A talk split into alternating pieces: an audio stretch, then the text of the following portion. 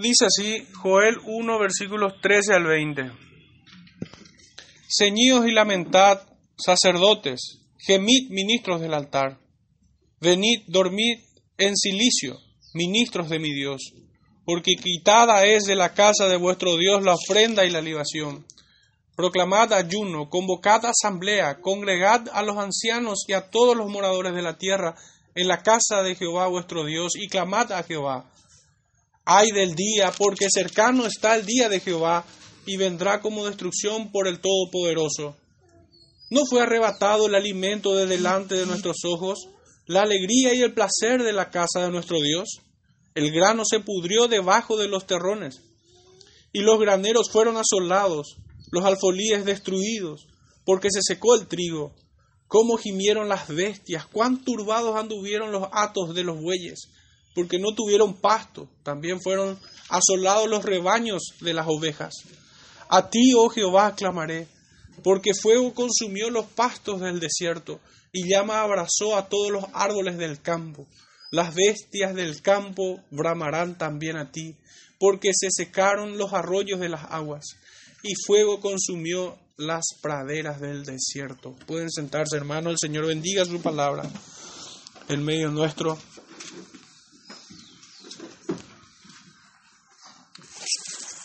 Bueno, el título de este sermón me apresuro a dar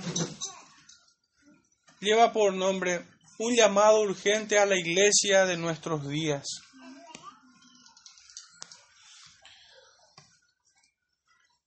¿Y qué es lo que estábamos viendo, hermanos, antes de, de abordar estos versículos que hemos leído?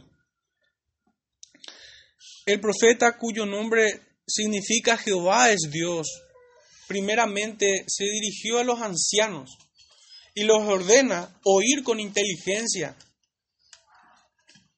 a aquellos que a pesar de sus largos días no atesoraron sabiduría para amonestar y dirigir a un pueblo que se descarrió y que hoy estaba pagando las consecuencias. También se dirigía a un grupo de personas licenciosas desobligadas y libertinas, que vivían atrevidamente en los placeres del viento. A estos el profeta los llama borrachos, personas sin entendimiento, corrompidas a niveles espantosos, no tenían vergüenza. También el profeta llamó a aquellos que se habían olvidado de Dios por el afán de las riquezas, por los afanes de este mundo, aquellos que no tienen tiempo para adorar al Dios vivo, porque rinden culto a sus empresas y algunos un poco más diminutos a sus trabajos. Finalmente se dirige a los sacerdotes, a quienes, quienes debían haber cuidado espiritualmente del pueblo, pero que fueron ciegos, guías de ciegos, quienes en vez de llevarlo al monte santo, cayeron con el pueblo en el pozo. Todos son llamados por el profeta. Este es el grupo de personas que nosotros podemos ver, todo hombre en general, pero el profeta nos hace, nos hace cierto, eh, cierta discriminación, se refiere a los ancianos, a aquellos licenciosos, llama también a, los labradores, llama también a, a los sacerdotes.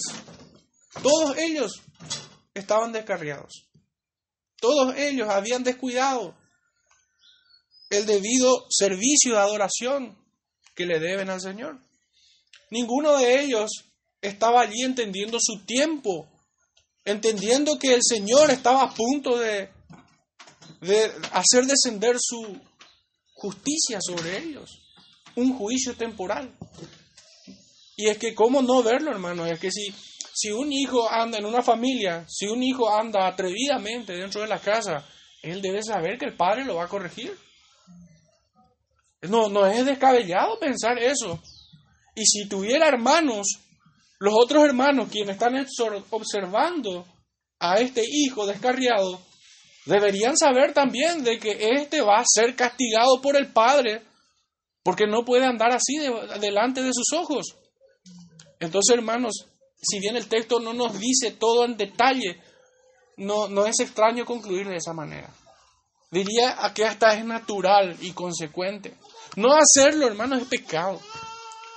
No advertir al hermano que anda desordenadamente es pecado, es pecar. Ese es el trabajo de los sacerdotes. También el trabajo de los ancianos. También el trabajo de aquellos quienes trabajan en la casa. El pecado no puede ser tolerado. No puede ser beneficiado con el silencio de los hijos de Dios. Eso va a traer consecuencias. Y es un poco lo que estuvimos viendo hasta el versículo 12.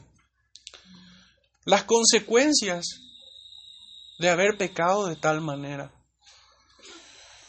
Y hoy vamos a estar desarrollando en tres puntos este sermón, desde el versículo 13 al 20. El primer punto lleva por subtítulo, tenemos un llamado. Y se corresponde al versículo 13 y 14. Vuelvo a leer para enfocar un poquitito mis palabras. Ceñidos y lamentad sacerdotes, gemid ministro del altar. Venid, dormid en silicio ministro de mi Dios, porque quitada es de la casa de vuestro Dios la ofrenda y la libación. Proclamad ayuno, convocad asamblea, congregad a los ancianos y a todos los moradores de la tierra en la casa de Jehová vuestro Dios, y clamad a Jehová.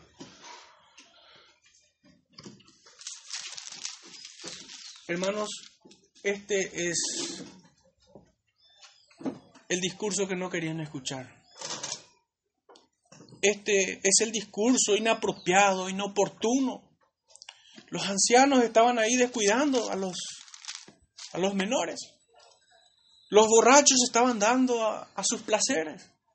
Los trabajadores no tenían tiempo de escuchar al profeta.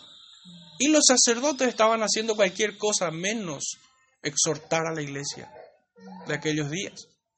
Este era un discurso políticamente incorrecto. Este es un discurso resistido en, aquellos días, pero que por la naturaleza del hombre nosotros entendemos que aún hoy es resistido también. Es el mismo discurso resistido en estos días. Este llamado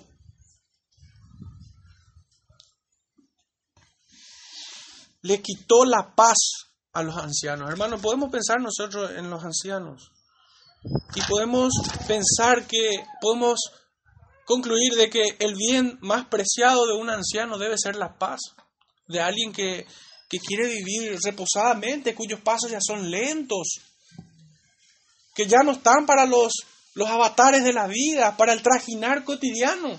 Ellos buscan la paz y Dios se lo había quitado a ellos primeramente les dice, nunca ha acontecido esto.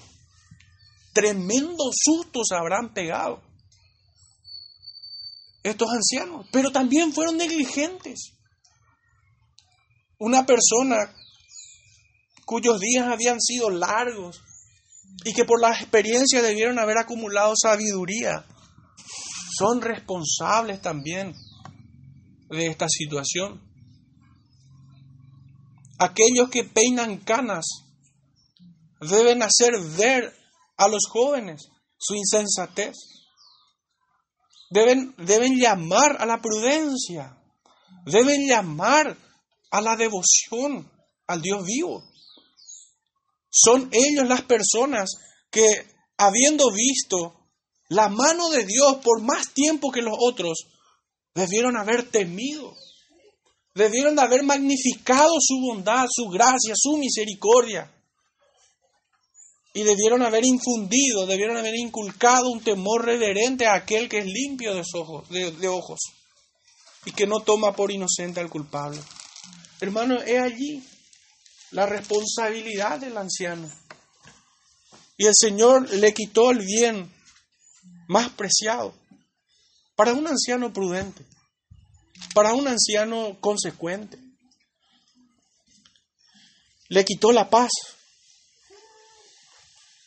Fueron ellos los primeros en ser aturdidos con este mensaje, que el Señor los iba a castigar y que nadie iba a escapar. Esto era impensable, una inimaginable calamidad, al punto que iba a ser recordado por generaciones de generaciones. Pero hermanos, no son los únicos quienes fueron arrebatados de algo. También aquellos que vivían licenciosamente, aquellos borrachos, aquellos que, se, que vivían embriagándose, personas libertinas, quienes no sufrieron el azote de la sana doctrina. A estos el Señor les dice que le quitó el vino. Le ha sido quitado. Borrachos, llorar. Giman, todos los que deben vino. Y recordemos una vez más que acá no está haciendo una distinción por centímetros cúbicos. Todos los que beben vino.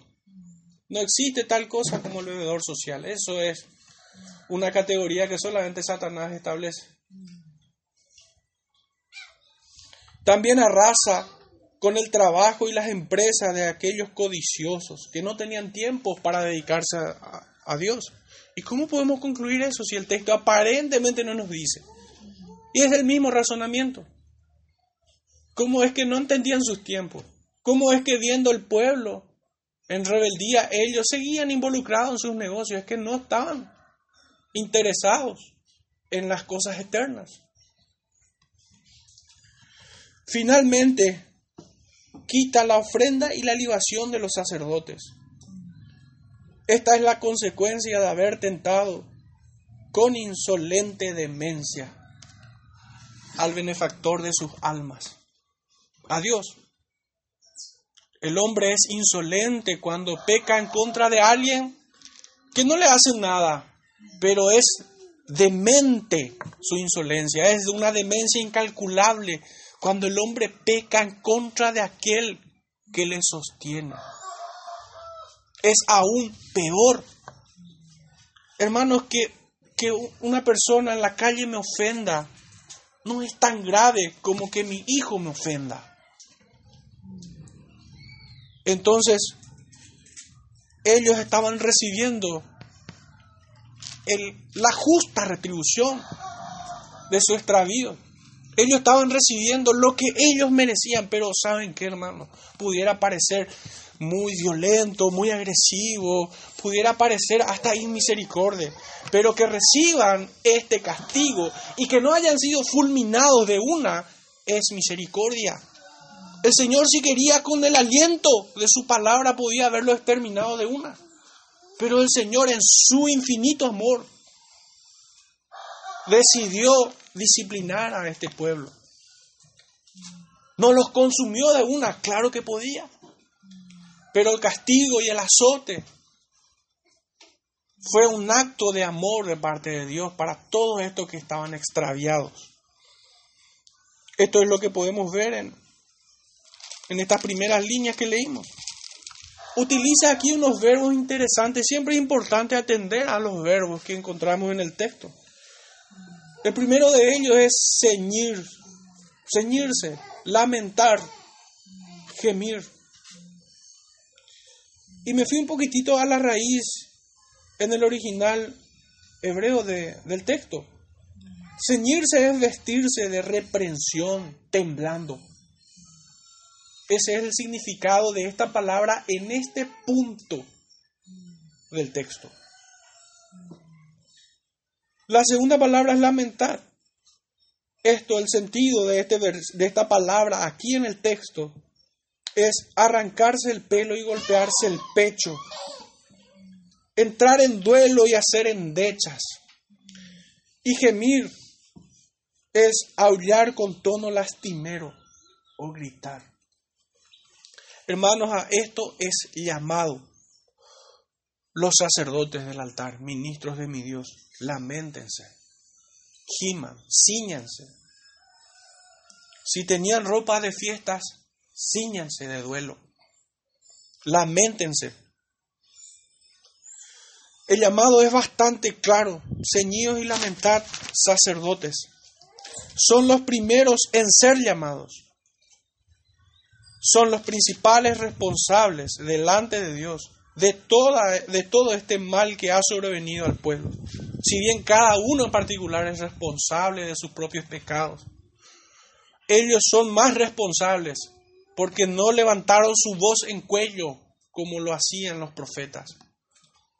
Estos sacerdotes son los primeros en ser exhortados, en ser llamados a entrar en, silicio, a dormir en silicio. Ellos son la autoridad espiritual para el pueblo, son los oficiales encargados de la salud espiritual del pueblo y del servicio debido al Dios vivo. Fueron negligentes en sus oficios, permitieron y consintieron el pecado, dejaron que el corazón de sus hijos vaya en pos del pecado. Cambiaron el templo de Dios por el de los Baales en su corazón. No disciplinaban a los que se descarriaban. Tampoco exhortaron al pueblo por descuidar su adoración al Señor.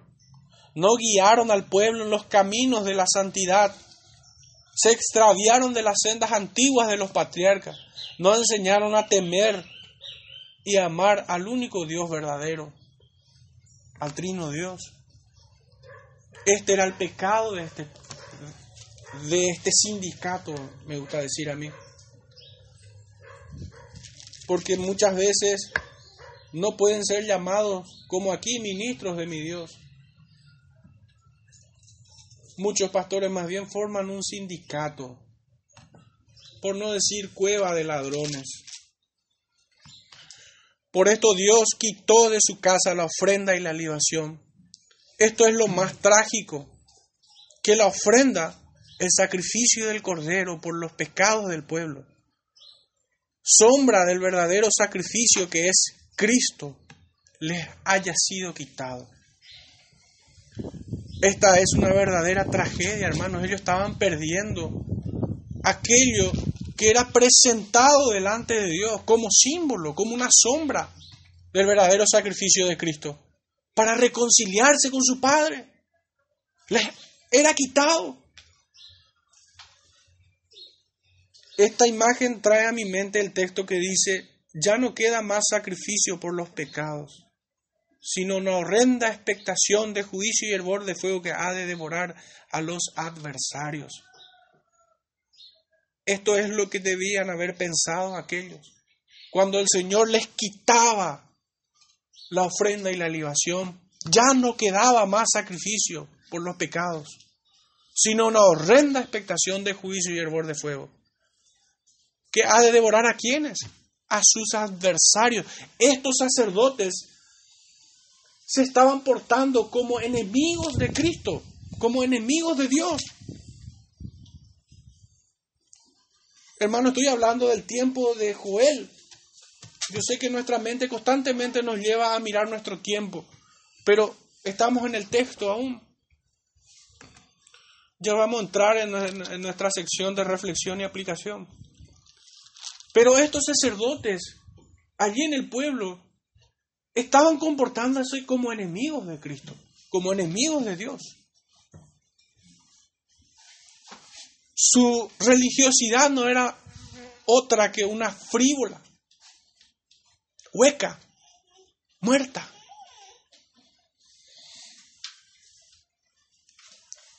Los segundos en ser llamados son los ancianos. Si nos fijamos en el texto, Después de que llama a los sacerdotes, dice, convocad asamblea, congregad a los ancianos.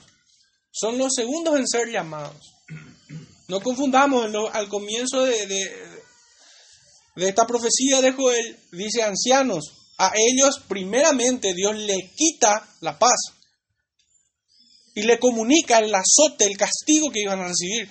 Pero al momento del Señor de llamar, llama primeramente a los sacerdotes y ahora a los ancianos y a todos los moradores de la tierra, a todos aquellos licenciosos aquellos que estaban entretenidos en los afanes de este mundo.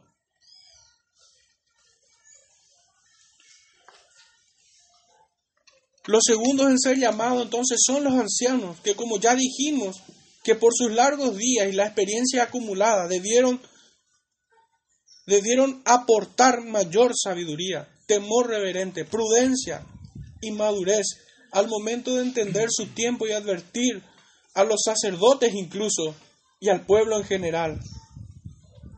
Con ellos también es llamado todo hombre sobre la tierra. Todos debían seguir a los sacerdotes en su gemir. Todos eran llamados a este mismo espíritu de lamentarse, de aullar Por su pecado, hermanos, no por lo que estaban perdiendo, precisamente. El verdadero dolor que era puesto en el corazón de los verdaderos hijos de Dios en ese punto de la historia era un dolor porque habían pecado en contra de Dios. Ese es el verdadero dolor.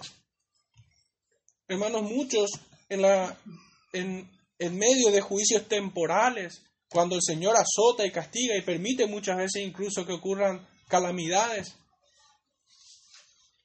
las personas se lamentan, pero se lamentan por las cosas que pierden. No se lamentan porque pecaron en contra de Dios. No se escudriñan. La disciplina en tal caso no viene a ser un medio de gracia para ellos, que para la iglesia sí lo es. En el texto de Hebreo nosotros habíamos estudiado que la disciplina al principio no es causa de gozo, pero da frutos apacibles, dice la escritura. Entonces, la disciplina es un medio de gracia. Cuando el Señor disciplina a su pueblo, bendice. Pero para aquellos que se lamentan por las cosas materiales que pierden y no se lamentan por su pecado, tal cosa no es una disciplina, sino más bien ya es una sentencia sobre ellos, que se cierne sobre ellos.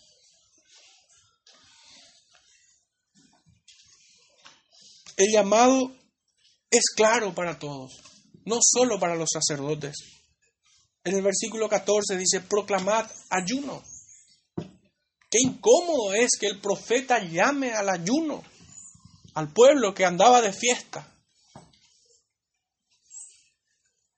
Que parafraseando un poco para tratar de, darle más cuerpo a, a esto, imagínense hermanos que hoy un profeta esté llamando al ayuno a las iglesias, cuando las iglesias solamente se acostumbraron a hacer campamentos, conciertos, congresos, conferencias, cuando estaban entretenidos en esa vida de un cristianismo tipo de shopping, un cristianismo tipo a la hora del té.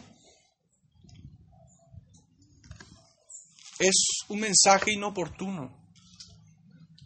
Pero este es el mensaje del profeta. Proclamad ayuno, no solo los sacerdotes, todos, los ancianos y todos los hombres sobre la tierra. Convoquen y congréguense, obviamente primeramente los sacerdotes, pero también los ancianos y todo el pueblo, para hacer confesión pública de sus pecados pedir sinceramente perdón en arrepentimiento genuino e implorar ayuda a aquel a quien habían afrentado con su rebelión. Qué notable es lo miserable del ser humano, que debe pedir perdón a aquel que había sido su, su benefactor, aquel a quien habían ofendido es como cuando Pedro le decía a esos varones israelitas que le escuchaban, si ustedes habían dado muerte a este, dice, el Señor le ha hecho Señor y juez.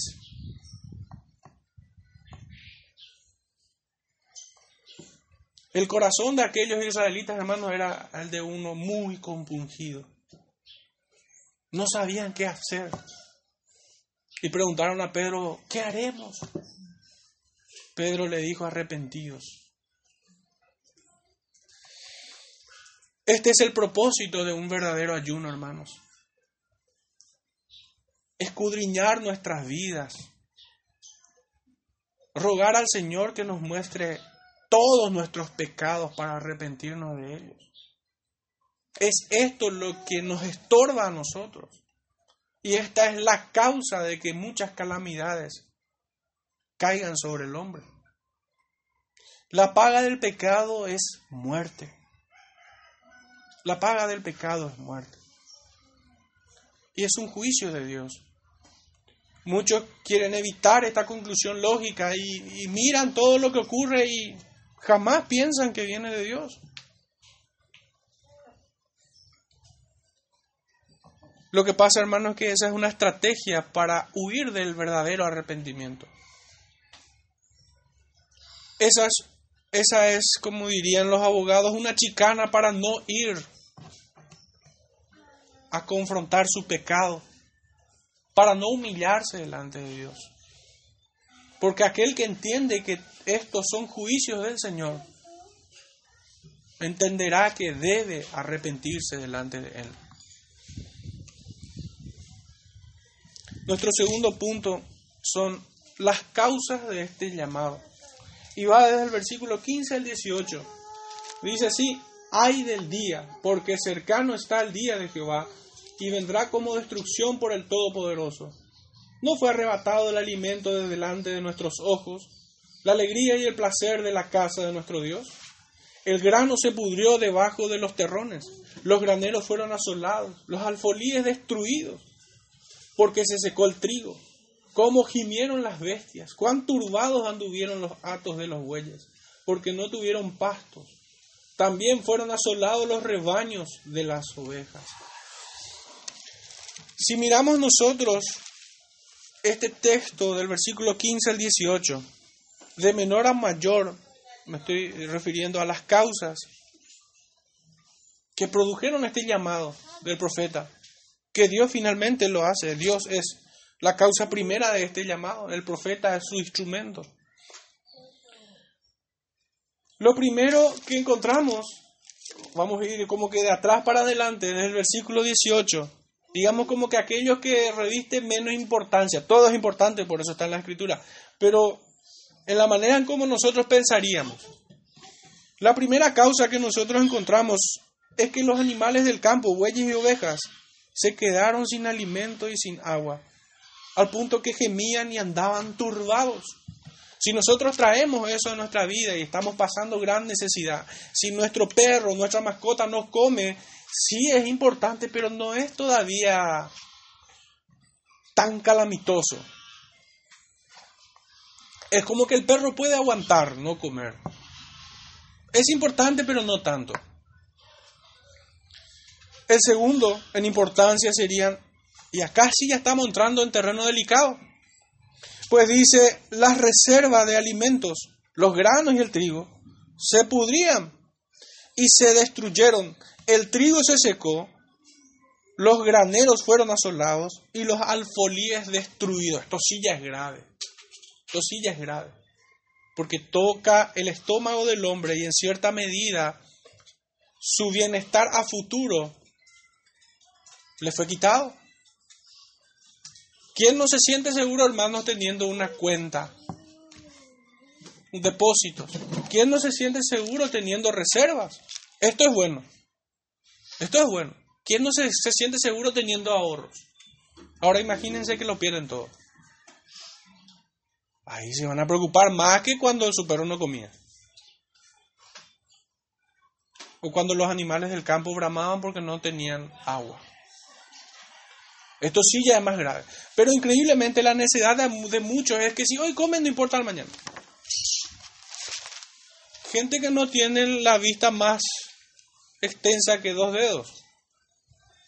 Entonces si hoy comió no importa. Si hoy puede aguantar está bien. No piensa a futuro.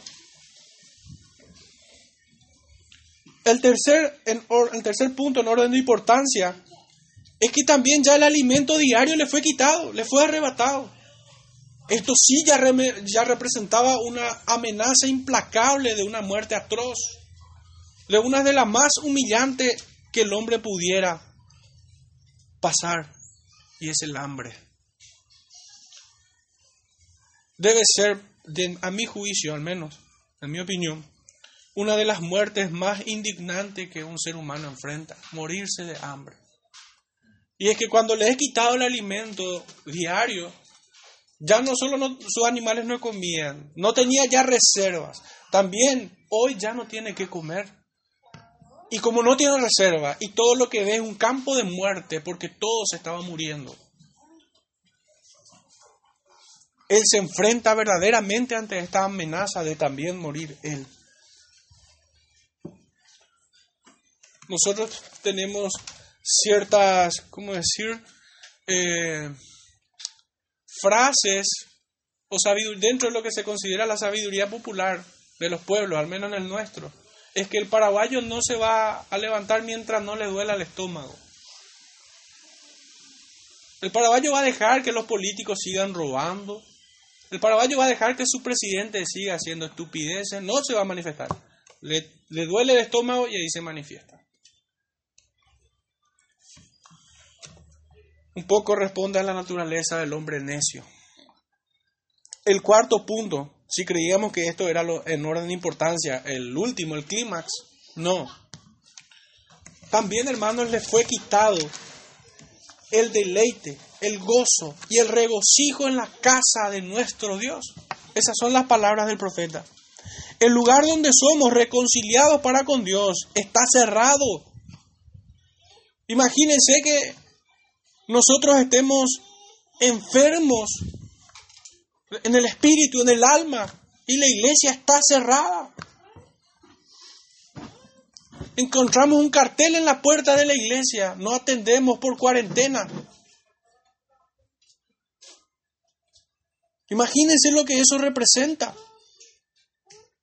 Ya sabiendo que va a morir porque no tiene recursos, se le acabaron sus recursos, todo está mal. Ni siquiera tienen este alivio espiritual ni siquiera van a encontrar un consuelo de parte de Dios o de parte de alguno de sus siervos. Que la casa de adoración esté cerrada es una tragedia aún mayor que las anteriores que hemos citado. ¿Qué pudiera ser más esencial que aquella comida que a vida eterna permanece? Pero hoy el hombre se preocupa de otras cosas que son más esenciales en su concepto. Los supermercados tienen que estar abiertos, las iglesias no. Y algunos más profanos aún, aún los moteles pueden estar abiertos, pero no las iglesias. Si por equivocación o por desgracia algún secretario de Estado me está escuchando, aparte de decirle que es un inútil, le tengo que decir que aquel que predica la palabra es inmensamente más útil que esa persona. El trabajo del predicador es aún más esencial que lo que ese hombre esté haciendo.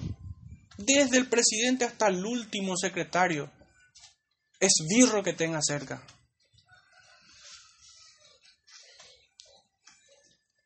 Pero ellos tienen el tupé de cerrar iglesias y dejar abierto bodegas. Son incircuncisos de corazón.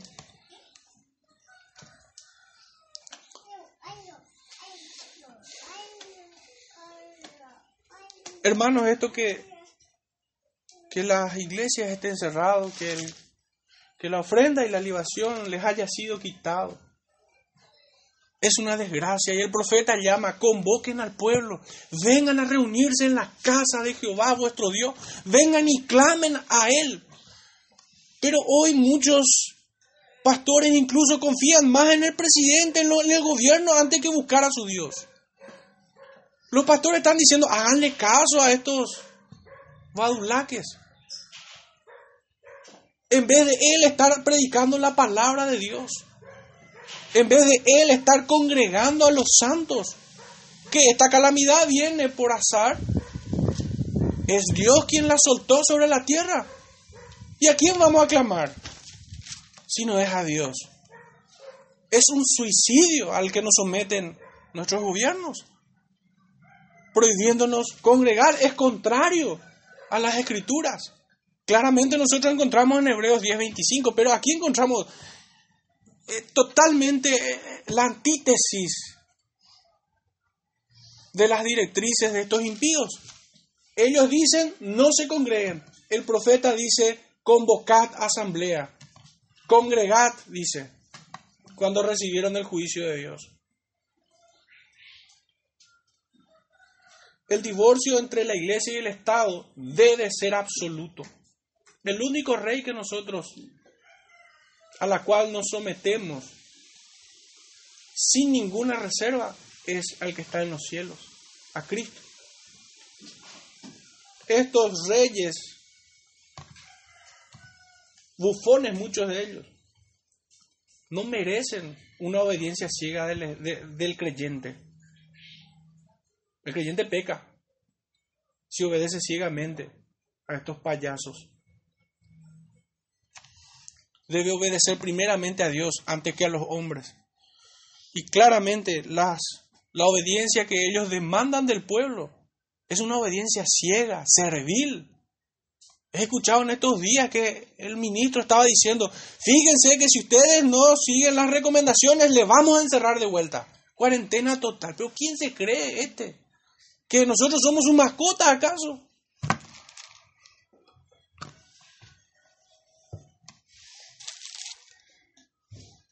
Hay uno que es mayor sobre ellos. Y ese es Dios. Hay un lugar donde hoy el pueblo de Dios debe congregarse y es en la iglesia. Deben clamar al Señor en oración. Deben confesar sus pecados. Deben suplicar perdón.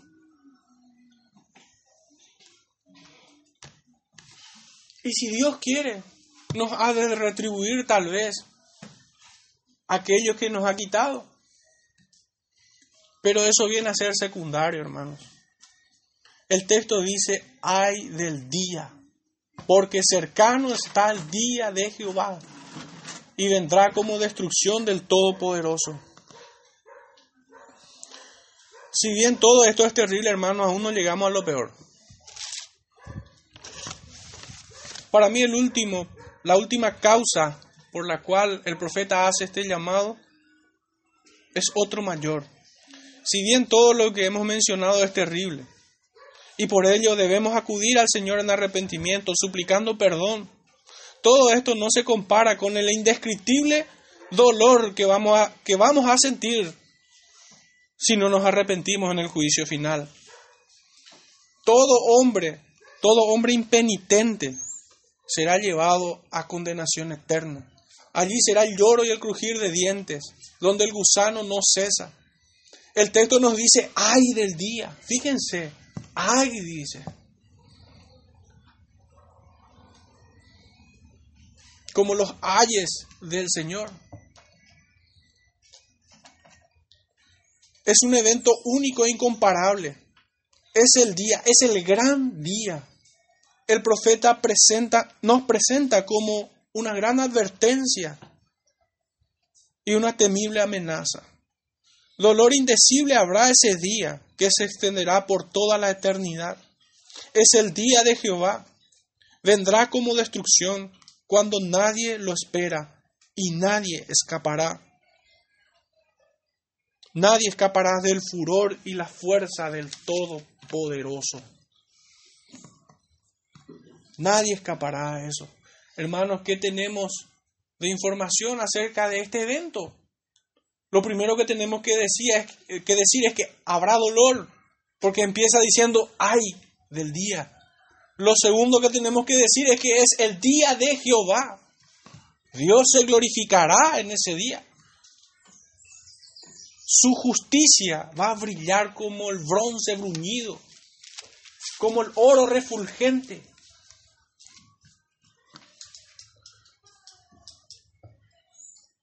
Y hay un dato más, vendrá como destrucción. ¿Quién espera la destrucción?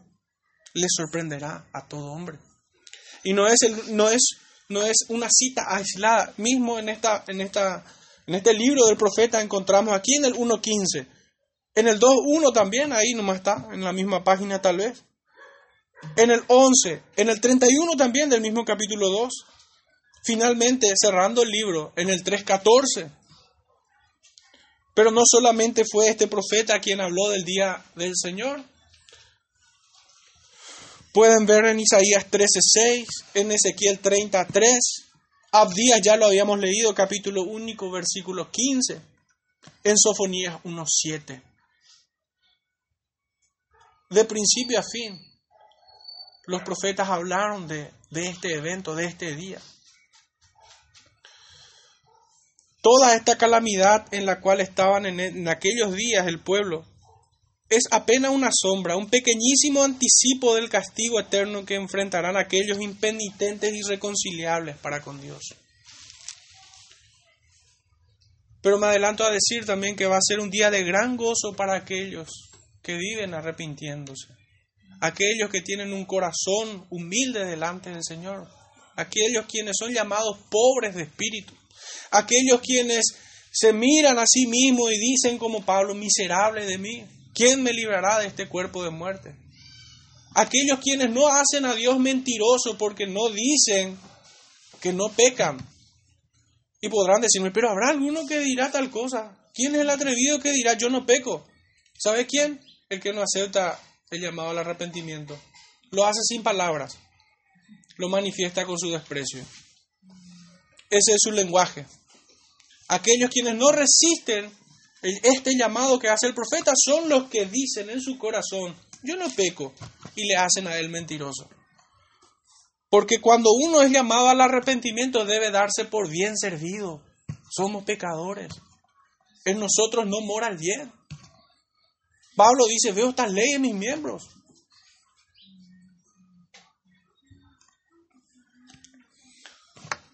El tercer punto en este sermón lleva por subtítulo Respuestas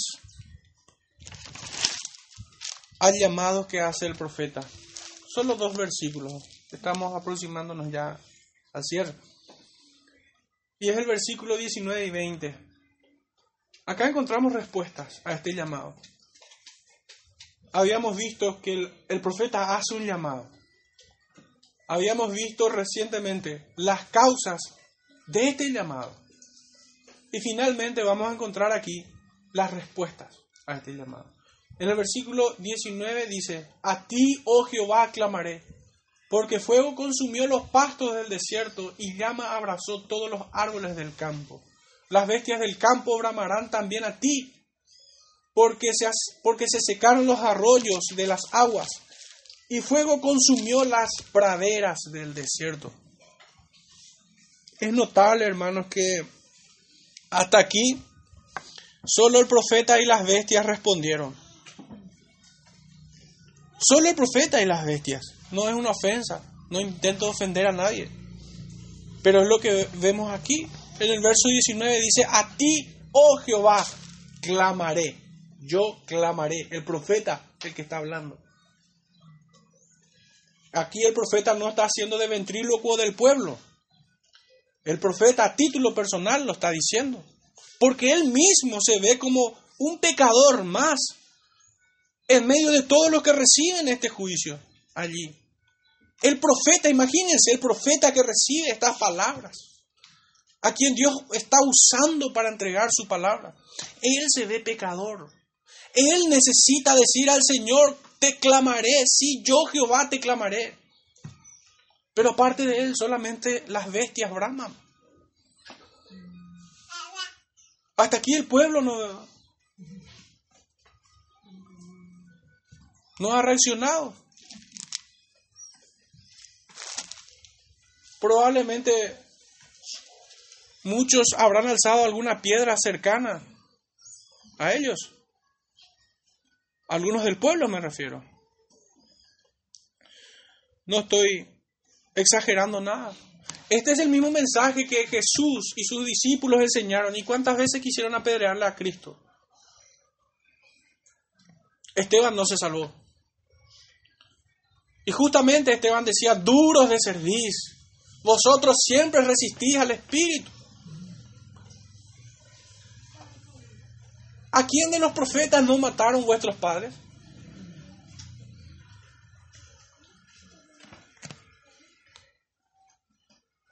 El profeta clama y aún las bestias braman. ¿Qué hará el pueblo? ¿Seguirá despreciando a Dios y su advertencia? ¿Qué acaso también en este tiempo su pueblo no entiende los juicios que caen sobre la tierra? ¿Cómo vive el hombre en nuestros días? ¿Cómo se comportan los ancianos de nuestro tiempo? Hoy muchos ancianos son tan ridículos que quieren volver a ser jóvenes. Es notable. ¿Vive o está muerta en sus delitos y pecados el pueblo que dice ser de Dios? Me temo que la iglesia tiene fama de que vive, pero que está muerta. ¿Qué haremos nosotros? Es para nosotros este mensaje, hermanos. Si más allá de, de nuestra congregación otros escuchan, también es para ellos. No son indirectas, son directas.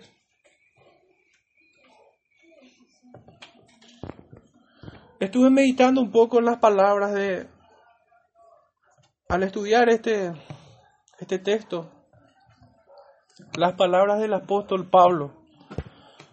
Cuando dice en Romanos 10, 14 en adelante, no hace falta que vayan allí. ¿Cómo pues invocarán a aquel en el cual no han creído? ¿Y cómo creerán en aquel de quien no han oído? Aquí está nuestra responsabilidad.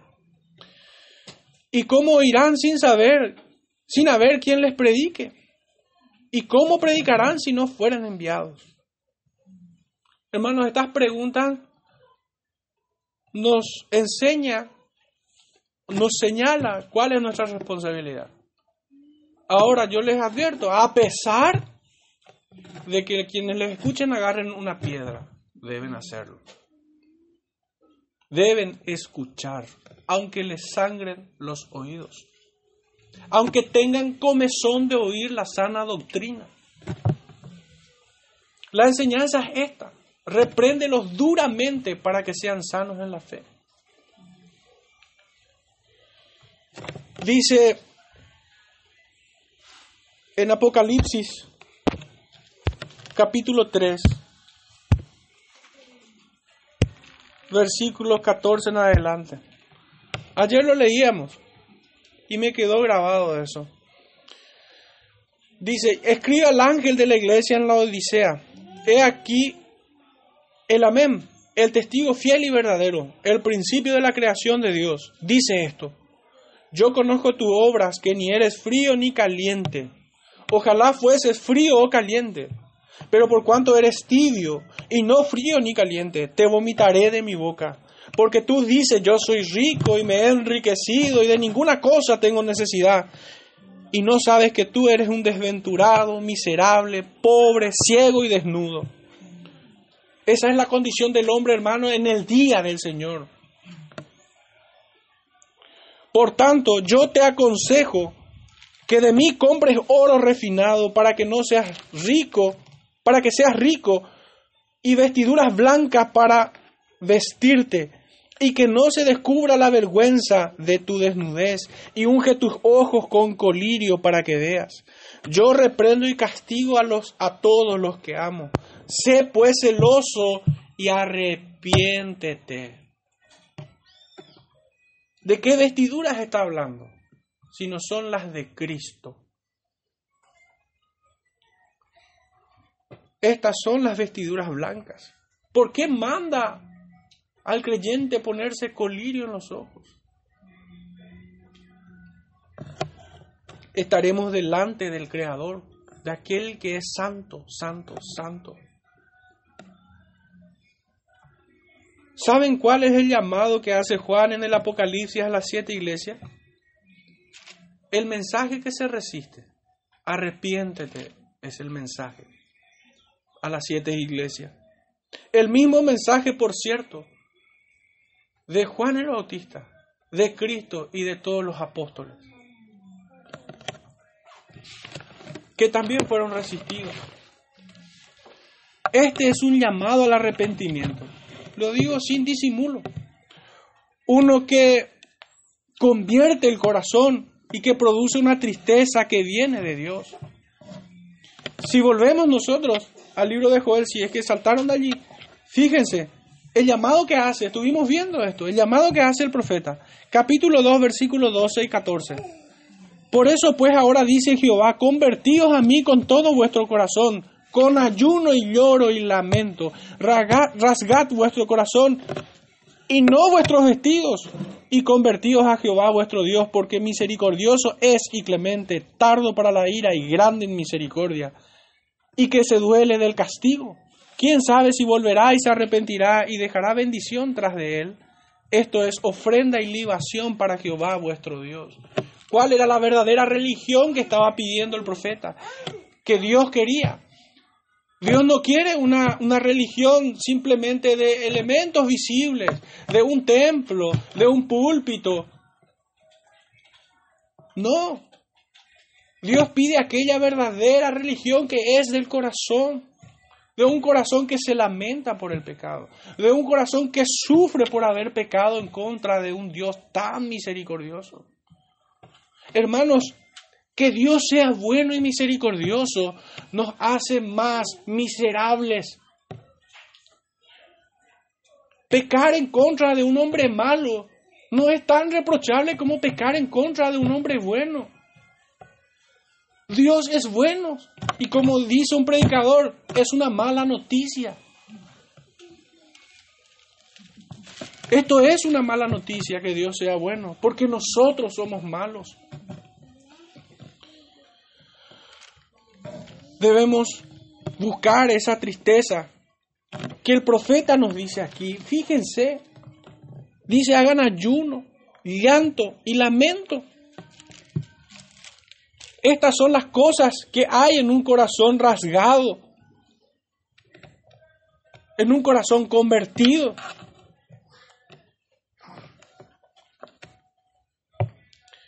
Este es el llamado que trae consigo eternal bendición en el capítulo 13, 3, perdón, del mismo profeta, verso 16, dice así, y Jehová rugirá desde Sión, y dará su voz desde Jerusalén, y temblarán los cielos y la tierra, pero Jehová será la esperanza de su pueblo, y la fortaleza de los hijos de Israel.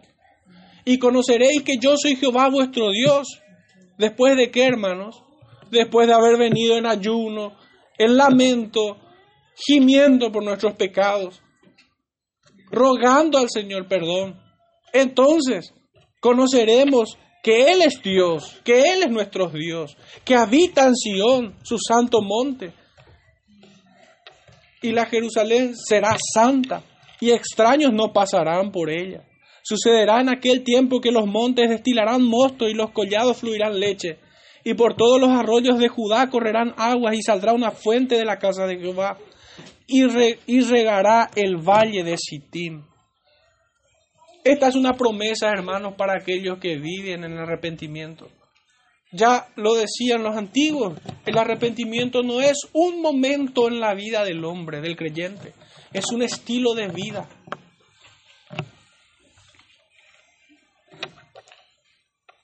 No desprecien este llamado. Es tan urgente que así lo hizo cuando iniciara su ministerio Juan el Bautista. También nuestro Salvador y, los, y sus apóstoles.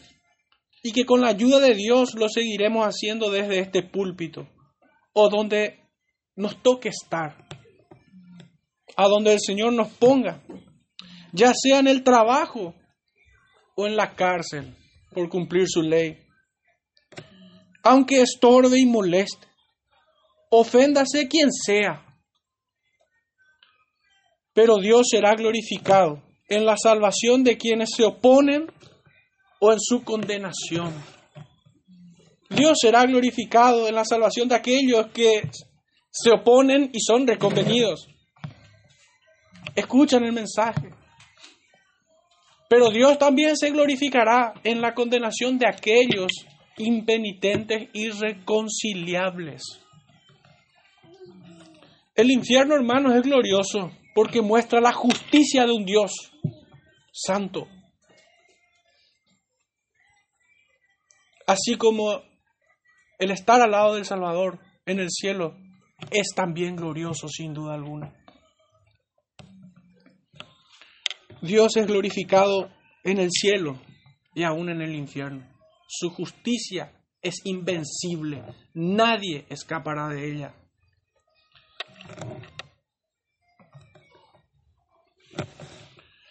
Sepa que quien se molesta por este llamado lo hace en su carne y que muy probablemente haya sido insuflado desde el infierno mismo. Pues el Espíritu Santo se contrista por tu pecado, querido amigo, y no por este llamado. Estos son los que probablemente buscan discursos complacientes por el pecado. Muchos de ellos buscan discursos muy académicos, discursos que no estorban al pecado. ¿Y cómo pudiera ser eso? Que, por decir de alguna manera, la ortodoxia permita que el pecado campee en las iglesias. Y les voy a poner un ejemplo, hermanos. Uno pudiera predicar con, con una precisión farisaica sobre la soberanía de Dios. Pero jamás Jamás voy a exhortarte contra el pecado de, de ser vos mismo tu propio soberano. Jamás voy a aplicar esa santa doctrina de la soberanía de Dios a tu vida. Y te voy a decir, arrepiéntete porque no vives como el soberano manda. Muchos enseñan soberanía, pero no estorban al pecado. Muchos hablan de un Dios soberano, pero ellos mismos son Dios para sí mismos. Hermanos, entonces, ese es un peligro en el cual caen muchos de los que resisten el llamado al arrepentimiento, la exhortación. Pedro, ojalá pudieran decir como Pedro, duras son tus palabras, pero solamente en ti hay vida eterna. Solamente en ti hay palabras de vida eterna. No hay mayor bien que le podamos hacer al pecador que advertirle del mal camino en el que se dirige y volverlo a las sendas antiguas. Hoy tenemos este compromiso, hermano, de hacer un llamado urgente a la iglesia de nuestros días. Hoy la iglesia está entretenida. Hoy la, hoy la iglesia está en otra cosa. Y las redes sociales, hermanos, no han hecho otra cosa que favorecer esto. Muchos hoy para, de alguna manera, usar como placebo algunas predicaciones, ponen en, el internet la iglesia, hermano, necesita de un pastor que cuide. La iglesia, hermano, el, creyente necesita de un pastor que les cuide. El creyente necesita de una congregación. Los pastores necesitamos de congregaciones. Yo no, no, no, hermano, yo no, no me imagino cómo sobrevivir en este mundo sin una iglesia. Prefiero secarme. Pero hoy, hoy el creyente se conforma con las redes sociales. Ahí le pueden escuchar a, a cuantos ilustres que están por allí. El creyente no necesita. Necesita de un pastor, necesita de una congregación, necesita de caminar en obediencia.